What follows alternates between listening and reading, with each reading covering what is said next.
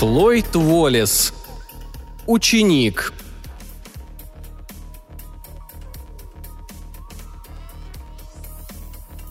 Рассвет чуть брежил. Комендант Хафнер показался из люка, изумленно раскрыл глаза и тут же скрылся. Минуту спустя он появился снова, на этот раз вместе с Марном, биологом. «Вчера вы утверждали, что никакая опасность нам здесь не грозит», – начал Хафнер вкратчиво. «Надеюсь, вы не изменили своего мнения?» Увидев то же, что и комендант, Марн не сумел удержаться и улыбнулся. «Ничего смешного здесь нет!» – рявкнул Хафнер и направился в сторону спящих под деревьями колонистов. «Миссис Эйсел!» Хафнер наклонился над неподвижной фигурой. Женщина приоткрыла на мгновенье глаз и повернулась на другой бок. «Миссис Эйсел!» – повторил комендант – «Я не отношу себя к зевакам, но все же попросил бы вас что-нибудь накинуть на себя». Эйсел вскочила и тут же приняла позу женщины, которая вдруг обнаружила, что неожиданно и помимо собственной воли оказалась обнаженной. Одеяла, которые должны были ее прикрывать, исчезли, как исчезла и одежда, в которой она укладывалась спать. Тем временем проснулись остальные. «Всем к интенданту!» – распорядился Хафнер. Объяснение потом. Колонисты побежали к кораблю. 18 месяцев, которые они провели вместе в тесных каютах, помогли им избавиться от излишней застенчивости. Но что ни говори, а вдруг проснуться вот так, абсолютно нагишом, да еще не зная, как и куда исчезла одежда, было не так уж приятно. «Надеюсь, вы уже пришли к какому-нибудь выводу?» – бросил Хафнер, проходя мимо биолога – от Марна, единственного ученого среди колонистов, всегда требовали готовых ответов на любые вопросы. «Это, пожалуй, какие-нибудь ночные насекомые», – пробормотал он довольно неуверенно. Хафнер скрылся в корабле, а Марн стал внимательно осматривать опустевшие заросли. Деревья были невысокие, с листьями цвета бутылочного стекла. Кое-где на солнце поблескивали огромные белые цветы – Вдруг биолог заметил, что снизу, близ густой травы, за ним внимательно наблюдают два маленьких сверкающих глаза. Он протянул руку, зверек списком увернулся. Поймать его удалось только на опушке. Сначала зверек визжал от страха, но потом успокоился и уже на пути к кораблю с аппетитом принялся за куртку биолога. Комендант Хафнер, слушая Марна, неодобрительно поглядывал на клетку. Зверек был маленький, с редкой и тусклой шерстью. На экспорт таких шкурок рассчитывать не приходилось. «Насекомые, орехи, ягоды, семена», – продолжал перечислять биолог, – «одежду. Я бы отнес их к разряду всеядных». «Значит, это ваше всеядное будет пожирать посевы?» «Вероятно», Комендант размышлял недолго. «Придется вам заняться этой пакостью, а пока всем ночевать на корабле». «Это всеядное», — начал было биолог. «Ладно, думайте сами», — оборвал его комендант и ушел. Марн, не слишком обрадованный поручением, остался стоять у клетки. Вот такой же зверек жил на Земле в позднем карбоне, первобытный грызун, с которого, собственно, все и началось. Но здесь, на Феликсе, такой эволюции не произошло.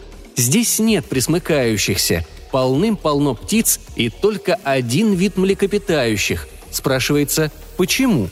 Решить загадку. Вот основная задача биолога. А ему придется уничтожать этих занятных животных. Спустя две недели произошло событие, по сравнению с которым переживание какой-то миссис Эйсли, оставшейся в костюме Евы, показались бы просто смешными.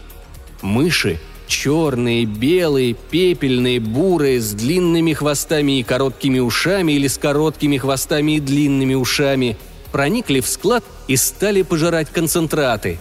Яды не действовали. Средство, убивающее в считанные секунды, почему-то оказалось для них совершенно безвредно.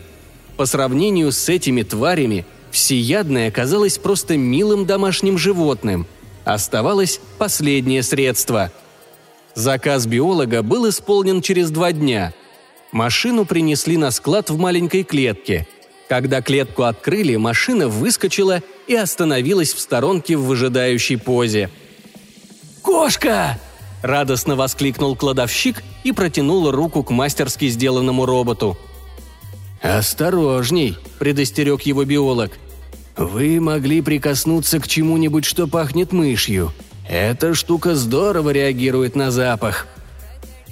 Кладовщик поспешно отдернул руку. Робот беззвучно скрылся среди развороченных ящиков. Скоро бесчинства мышей стали утихать. Комендант был доволен. Но на шестой день утром робот был найден бездыханным под стеллажами, где хранились банки с молочным порошком. Его стальной скелет был смят, шкура из прочного пластика содрана. Кот, несомненно, сражался. Вокруг него валялось штук 20 или 30 поверженных врагов. Грызуны победили, используя явный численный перевес. Марн едва поверил собственным глазам. Теперь это были крысы, здоровенные крысы, чуть не с кошку ростом. Но ведь Институт биологических исследований, пославший его сюда, утверждал, что на Феликсе крыс нет, как нет, впрочем, и мышей. Марн собрал мертвых крыс и унес их к себе. Все они были разными. Взять, например, зубы – то встречались крысы, у которых в непропорциональном маленьких челюстях гнездились могучие клыки, то попадались экземпляры с миниатюрными зубками, тонувшими в мощных костных структурах. И в строении внутренних органов тоже были различия. Ни разу в жизни Марн не сталкивался с таким странным видом. Марн сидел в своей лаборатории и снова пытался осмыслить происходящее. Колонисты ощупали недра планеты зондом – в верхних слоях было полно останков всеядных. Последние 20 тысяч лет все было в порядке. Но ниже... Ниже не удалось найти никаких следов жизни. Ничего. И только гораздо глубже на Земле подобные породы можно было отнести к карбону.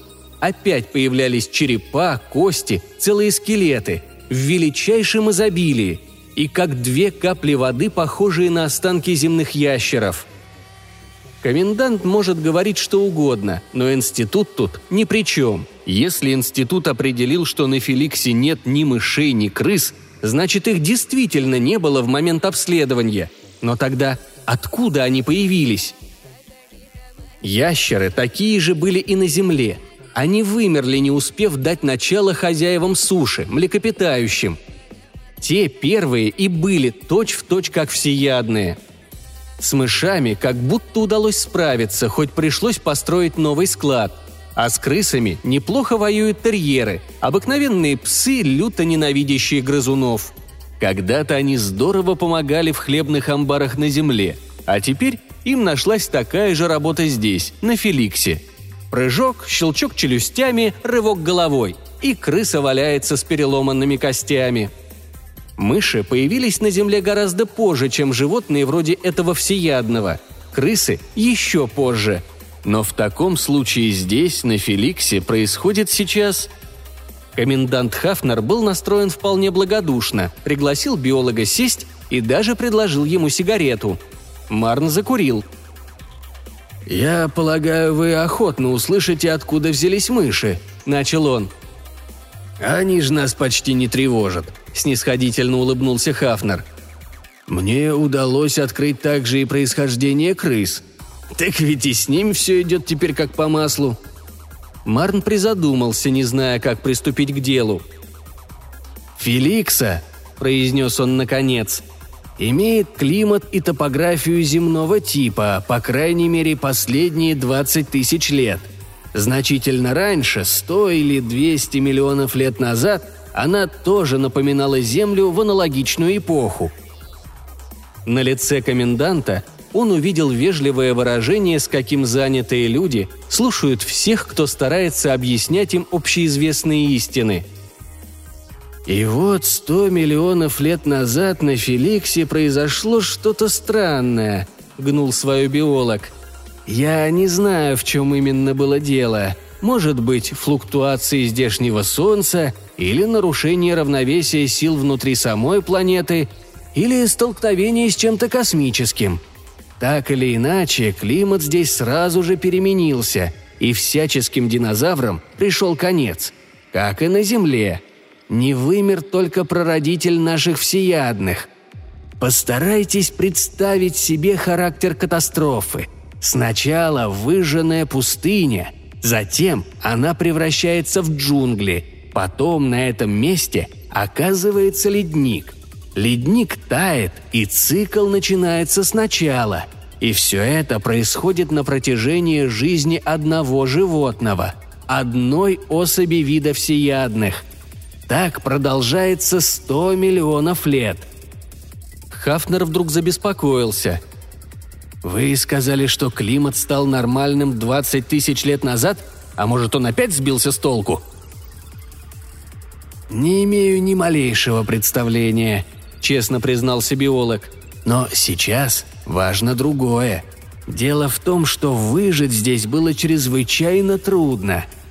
Птицы могли перелетать с места на место, и поэтому их сохранилось великое множество.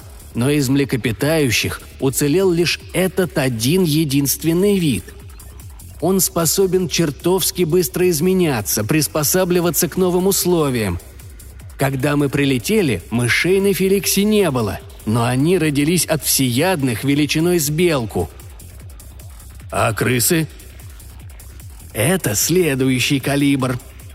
Другими словами, мы никогда не избавимся от этих бестий, мрачно констатировал Хафнер. Разве что нам придется уничтожить здесь все живое. Вы думаете о бомбе? спросил биолог. Вряд ли это поможет. Жизнь на Феликсе выдерживала и худшие передряги. Хафнер надолго задумался. «А может, нам лучше убраться по добру, по здорову?» «Слишком поздно», — вздохнул биолог. «Вскоре эти животные окажутся на Земле и на всех остальных освоенных нами планетах». Комендант ошалело уставился на Марна. На Феликсу прилетело три космических корабля — один из них остался вместе с колонистами на случай непредвиденных обстоятельств, а два других вернулись на Землю. На них отправлены образцы местной фауны. «Мы обязаны остаться здесь», — сказал Марн. «Мы обязаны что-нибудь придумать». Глухой рев за окном прервал биолога. Хафнер вскочил, схватил ружье и бросился к двери. Марн устремился за ним — Комендант бежал по полю к лесу. На пригорке он резко остановился, припал на одно колено и выстрелил. Рыжая полоса огня ударила по зелени, слишком высоко. Он прицелился еще раз и снова нажал на спуск. Зверь подпрыгнул и свалился на землю мертвый. Минуту спустя мужчины стояли над трупом животного. Нарисовать ему еще полосы на боках, и это была бы точная копия тигра. Колония не поддалась. Собственно, тигры доставляли не так уж много хлопот. Это были прекрасные мишени. Но охранять поселок приходилось теперь круглосуточно. А вскоре Марн заметил, что внутренние органы хищников изменяются странным образом. Тигр, убитый позавчера, был словно гигантский новорожденный котенок. Его желудок был приспособлен, похоже, к перевариванию молока, но никак не мяса. Это был последний убитый тигр – Время шло, не принося больше ничего пугающего. Животное, перенесшее космическую катастрофу, оказалось бессильным перед человеком. Так, по крайней мере, всем казалось. Но месяца за три до прибытия очередной группы колонистов животное снова дало о себе знать. На полях появились потравы. Собаки на сей раз не помогли, они даже не шли по следу – Хафнер снова мобилизовал колонистов. Целую неделю на полях дежурили по ночам, но никто так ничего и не увидел. Охрану усилили, на полях начали ставить сигнализацию, а животное продолжало хозяйничать. Разумеется, там, где сигнализации не было. И все же на третий день, перед самым рассветом, сигнал прозвучал. Комендант объявил тревогу, а сам вместе с биологом бросился в обход поля, чтобы отрезать животному путь к отступлению. Они пробирались сквозь заросли, стараясь не шуметь. А животное, оно не то чтобы шумело, но, кажется, не стремилось ускользнуть незамеченным. Во всяком случае, им было слышно, как оно рвет колосья. Наконец, голубое солнце Феликса взошло и осветило того, кого они искали. От неожиданности Хафнер опустил ружье, но мгновение спустя вскинул его снова и, сжав зубы, прицелился. «Не стреляйте!» Марн грудью заслонил цель. «Я здесь комендант», – злобно прошипел Хафнер. «А это опасный?» «Опасный», – подтвердил биолог. «И поэтому не стреляйте. Вы понимаете, здесь прошло всего два года. На Земле на это ушли миллионы лет». Хафнер медлил, но ружье не опускал. «Неужели вы до сих пор так ничего и не поняли?» – напирал на него биолог. «Веками мы не можем справиться с нашими собственными земными крысами. Так каким же чудом вы хотите?» «Тем более следует начинать сейчас же!» – резко возразил Хафнер. Марн потянул вниз ствол его ружья. «Нет, вы все еще ничего не поняли. Здесь действует закон прогресса. После тигров появилось это – а если не повезет и этому продукту эволюции, что они породят в следующий раз? С тем, что появится после, я предпочел бы не ссориться. Оно услышало их голоса, подняло голову и осмотрелось, а потом не спеша направилось в сторону рощи. Биолог негромко окликнул его. Оно остановилось в тени деревьев – Хафнер и Марн положили ружья на землю и медленно пошли туда. Руки они протянули в стороны в знак того, что идут без оружия. Оно вышло из-за деревьев навстречу. Голое не успело еще придумать себе одежды. Оружия у него тоже не было. Оно сорвало с дерева огромный белый цветок и несло его перед собой в знак мира. «Поразительно!» – пробормотал Марн – Выглядит взрослым, хотя этого никак не может быть. Страшно хотелось бы мне осмотреть. Меня больше беспокоит, что у него на уме, угрюмо отозвался Хафнер.